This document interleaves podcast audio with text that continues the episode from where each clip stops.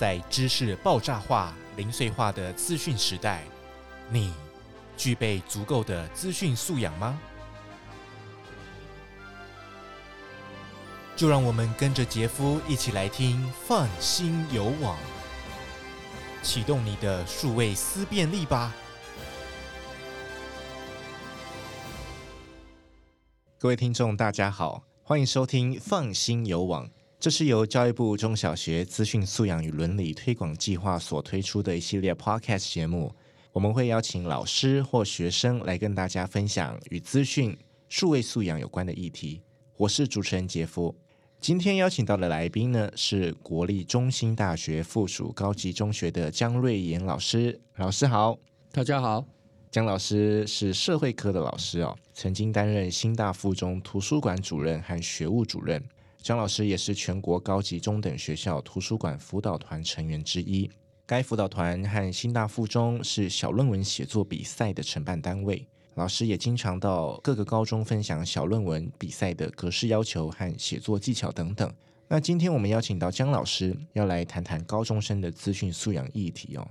小论文写作比赛自开办以来，参与的学校每梯次都有将近四百所左右，这也显示了这个活动的重要性。也获得学校教师、学生的认同。在升学制度的激烈竞争下，学生撰写小论文，并非仅是投稿得奖的效益而已。其中啊，能力与素养的获得更是重要。近年来，资讯素养备受重视，学生应具备的资讯素养不再是传统的读写能力，好，内涵更是多元了。许多老师运用大六的教学模式，提升学生的资讯素养。因此，培养学生资讯处理到资讯素养啊，还有自主学习，这个是刻不容缓的。请问老师，就您在教学的观察，现在高中生的资讯能力为何呢？好，那就聚焦在收集啊、验证还有整合资讯的这个能力的部分。好，不过我想先跟听众再说明一下，刚刚主持人所讲的资讯素养能力，绝对不是电脑的素养能力。我们等一下在内容上会再做一些说明。好，那我在教学现场上，我想一个班级内的学生学习能力，不管是哪一个学科，都会有落差。在资讯素养能力上也是一样，有的学生已经很熟悉了，但是有些学生似乎还在摸索。那大致而言，我觉得高中生的资讯素养能力还是需要再提升。那刚才主持人有提到大六教学法。它其实包括了定义问题、资讯搜寻策略、取得资讯、利用资讯、整合资讯以及评鉴等步骤。在教学上，我们观察到，其实在第一个步骤如何定义问题、界定问题上，学生经常会反映的问题，不知道要如何定题，不知道要研究什么啊。即使知道要研究的议题，常常问题又界定不清、范围不明确等。那其次，在收集资料的过程当中，要如何下关键字才能找到自己想要的资讯？哎，这也是一门学问。那另外，按了搜寻以后，好，比如说他们都用 Google 搜寻，那按搜寻以后跑出了庞大数量的资料，那这时候学生又很迷茫。那怎么去限缩范围？那资料找到以后，又要怎么去挑选合适、具可靠性、可信度的资讯？好，这也是在教学现场上，我觉得需要教给学生的。好，到后端的同整资讯，呈现自己的看法，对学生而言，其实挑战性更高。那诸如此类问题，我是觉得可以在相关课程中教导学生方法来克服。那比如说，在资讯搜寻过程当中，布林逻辑 and or not 就是一个很好用的方式。诶，学生应该可以很快速的学会。也可以聚焦到他真正想要搜寻的目的。那由于新大附中是全国小论文比赛的承办学校之一哦，也就是姜老师所任教的学校，因此呢，我相信贵校对于培养校内学生的资讯素养能力是极为重视的。能不能请老师分享贵校如何教导资讯素养？例如推动一些数位阅读的政策吗？呃，或者是会从图书馆获取资讯的学生还多不多？因为我看现在很多都是用网络嘛，太方便了。没错。还有没有很多人会去图书馆？因为呃，小论文比赛其中一个目的就是希望学生去利用利用图书馆的资源嘛。对，对这个部分能不能请老师说明一下？好，那我先从后面的问题来回答。图书馆确实是学生获取资讯的主要管道之一。那根据国家图书馆在十二月二十一日公布的《一百一十一年学校图书馆阅读风貌及阅读力分析报告》，在这份报告当中就指出，高级中等学校人均借阅册次为三点九八册，它比一百一十年的三点五三册增加了零点四五册。借阅册次的增加其实是一个好现象，学生可能是纯粹阅读用，或者新课纲以后做自主学习。专题写作用。那除了学生进图书馆所找到的纸本书籍期刊以外，其实图书馆的数位资源也越来越丰富。在教学上，我们也会引导学生利用图书馆的数位资源。这个的使用次数可能会远比纸本借阅的册次来得高。比如说，在我的专题研究教学中，第二节课。我们就会介绍学生去注册使用国家图书馆，还有国立台湾图书馆，还有国立公共资讯图书馆取得使用权限。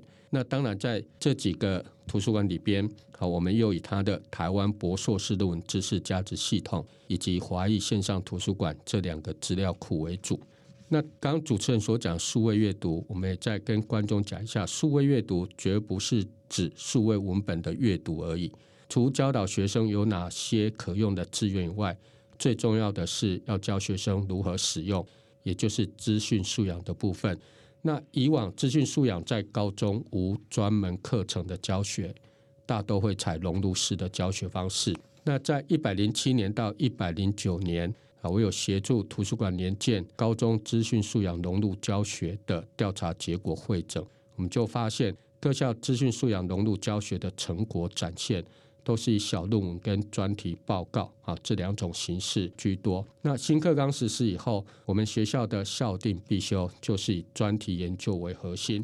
那我刚好也协助学校这个课程的规划设计及教学，所以在内容上，我们就是按照 Big 六的精神，从定义问题、搜寻资料、挑选资料、组织分析、统整资料以及评鉴等方式来规划上课内容。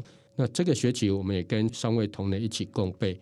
每一个步骤，我们都去找出学生应该学习的核心能力，设计学习单供学生练习。例如，怎么把问题具体化，我们就以九宫格思考法引导学生将问题聚焦、具体、明确化，变成可操作的问题。那其他的学习单还包含了怎么挑选关键字，怎么检索文章，好阅读理解文本的内容，如何判断选取资讯，以及如何统整组织分析资讯，到最后的。作品检核等等，好，那我们透过这些方法，我们希望学生建立起学术写作的基本功，提升自学力，也为自己的学习负责。嗯，因为一零八课纲的推动，开始要求高中生制作学习历程档案。那许多学生为了增加自己的竞争力，所以会参加小论文比赛嘛。那参加人数是越来越多。请问一下老师，学生在撰写小论文的时候，比较常碰到什么困难？比如说选择题目吗？还是嗯，对，没错。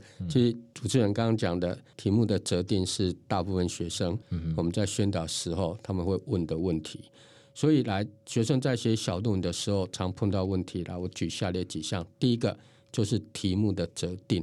好，那题目的择定呢，有的把题目定得很大，那这个其实是超出高中生的能力。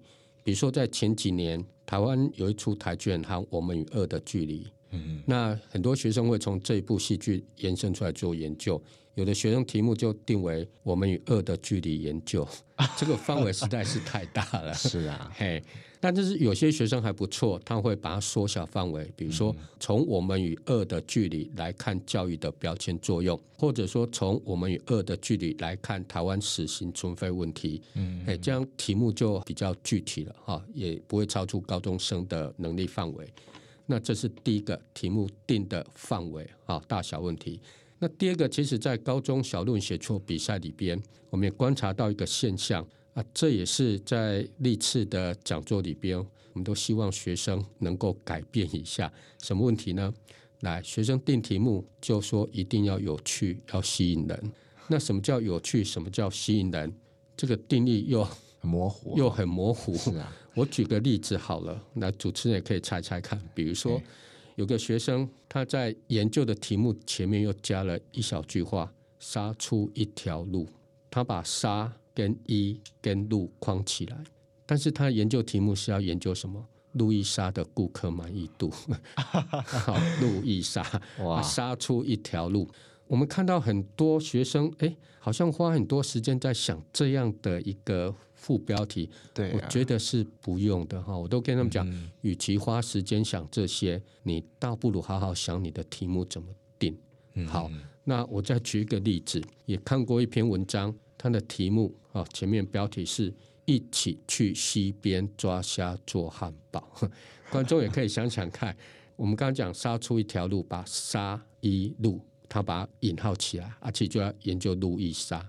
那我刚刚所讲的一起去西边做虾做汉堡，好，那他把西虾堡。把它引号起来，大家可以想想看，这篇文章研究什么呢？来，PC Home、虾皮、淘宝啊，这个电商的对这个有关于电子商务平台的研究。但是我们在看起来，我们都跟学生讲，这到底是创意呢、有趣呢，还是来乱的？对啦，他他也是蛮用心在想这个的，但是一般人可能联想不起来啊，他们的研究主题。就是说，但是也有一些学生他。其实像如果要想这个标题，他也写得很好。比如说有一篇他写“老有所终”，前面开头就“老有所终”，那后面他主要研究的就是老年的安养问题，那这就很明确的有关联。嘿，所以像我们前面举那两个例子，我们都跟学生讲，不要再想这些了，好，好好想你的题目要怎么做。嗯，嘿，这是在小论文里边我们常碰到的问题。那第二个问题就是。学生他分不清楚文献探讨跟研究分析结果，很多人都会把这两个部分搞混了。但是这也无可厚非，因为高中生他从来没有学过这些，嘿，所以我就说这个是需要透过教学在引导他们。好，那另外我们也看到学生在文献探讨的撰写方面也是需要再加强的。文献探讨对学生，尤其是我们早期四大段落的时候，前言、正文、结论、引注资料，反正很多学生都把它放在正文里边，也没有分文献探讨什么。嘿，但是从六大段落以后，文献探讨要独立出来写。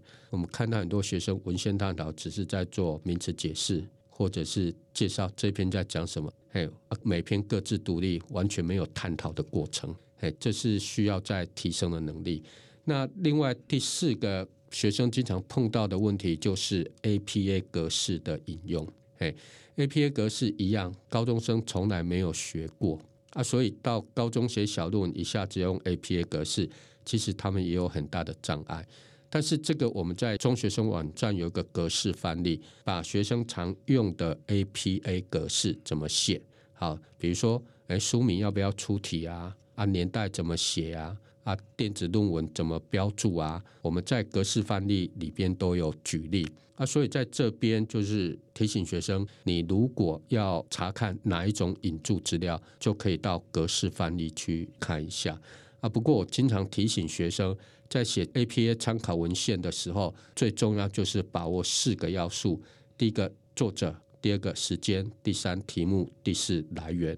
好，通常。跟学生强调，每一笔参考文献一定要作者、时间、题目、来源啊，他们再去看格式范例，大概应该就会解决问题。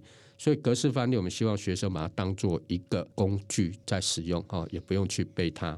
好，这个大概是我们目前所发现到学生在写小论文的一些问题。嗯，OK，那随着科技的进步，多数学生搜集资料的方式现在是透过网络。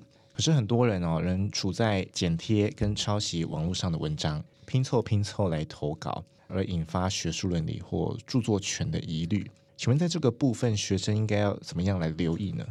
好，这边我分两点来跟同学提醒一下。第一个，如果你有意撰写专题报告、小论文，绝不要复制贴上以外，引用网络资料时，请注意下列事项：第一个，要评估网站的专业可靠还有可信度。比如说，在小论文实施计划中就有规定，严禁引用论坛、问答或聊天网站的内容。建议引用其有效之资料来源。引用维基百科资料时，建议引用其文献资料或参考资料，不建议引用维基百科内容的文字。那比如说，你要查跟法令相关的资料，政府的网站，也就是说点 gov，它的可靠可信度绝对会大于商业啊 .com 这种性质的网站。嗯。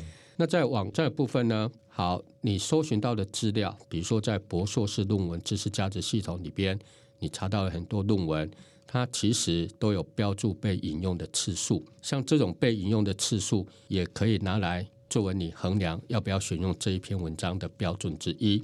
好，那第二个要提醒同学的，就是在写作上，不管专题报告、小论文写作，请牢记凡引用必注明出处。同时也要练习改写的技巧。好，我们先来讲讲小论文比赛啊，对于抄袭或侵害著作权的定义，还有一些惩处规定哦。因为著作权的抄袭是需要看到作品本身，例如文字或图像，但学术上的抄袭还有可能包含思想、概念或是主题方面。能否请老师说明一下，目前小论文比赛对于抄袭或侵害著作权有没有什么处置方式呢？好，目前小论文对于抄袭或侵害著作权，大概有底下几项规定。第一个，参赛作品不得抄袭、模仿、改编、译制外文，以 AI 工具生成或顶用他人名义参赛。如有违反上述情形，经查证属实者，将通知学校，并于下个梯次停权一次。若累积两次，则永久停权。作品若得奖，则取消资格，追回奖状。那另外还有一项规定。如果你的作品因侵犯他人著作权或智慧财产权而涉及诉讼者，由参赛者负一切法律责任。好，这是在计划中有明文规定的。那有些学校呢，收到诶学生疑似抄袭的通知以后，有些学校会采用惩处的方式。但是如果问我，我都会说，让学生接受伦理教育可能会比较重要。好，这才是解决之道。因为如果没有透过教学，会变成不教而杀谓之虐。所以，其实学校可以安排一个简单的讲座，跟学生讲一些简单的学术伦理。那比如说，在新大附中，我们这一两年的高一的校毕课程，我们就用一节课，好，把所有高一学生集合起来，跟他们讲讲学术伦理。从作业的抄袭，好，上课时候可不可以录音录影？上台报告的 PPT 内容，如果你有引用资料，应该怎么注明出处？还有包含你到校内外的征稿投稿，不能侵犯著作权。那我们就举了很多例子来说明正确跟错误的引注格式，以及学生常见的抄袭样态。那我想这些观念跟方法，在学生有机会学习的时候，我们就教给他们，才不至于日后违反著作权及学术伦理。啊，同时要叮咛学生要为自己的作品来负责。嗯，今天非常谢谢老师哦。老师在这个不管是学术伦理或者是资讯素养哦，在高中端的培训上面都做了非常多的努力。过去我们接收知识的管道往往是透过教材，但是你看我们现在有这么多的来源，所以我们要去学习怎么样选择。那以前我们也会讲求去追求标准答案。但是现在我们要去学习判断，在这么多的选项当中挑选一个最合适的，所以我们要学判断力。那在这个资讯爆炸的时代，我们必须要有信念的改变。老师要教导的应该是学习的方法，所以学习的责任必须慢慢转移。好，老师是一个示范的角色，学生才是扛起学习的责任。嗯，没错，学习怎么样选择，怎么样分类、判断、整合，好，最后归纳成自己的知识。所以这个也是呃，老师要慢慢去放手，让孩子去对呃自己上网去搜寻，对判断有信心，是这个世代师生跟家长最大的挑战了。本集所谈的小论文比赛规定跟惩处的规定呢，是以录音当下的时空背景来谈论呢。听众如果想了解最新的规定呢，请到中学生网站来查询。如果各位听众对于本节目有任何想法或建议，欢迎您留言给我们。同时，也欢迎您关注教育部资讯素养与认知网，我们会不定期的更新，提供更优质的内容给大家喽。谢谢江老师今天来到节目上，谢谢大家。我们是放心游网，我是主持人杰夫，谢谢各位听众今天的收听喽，我们就下次再会，拜拜，拜拜。本节目由教育部赞助播出。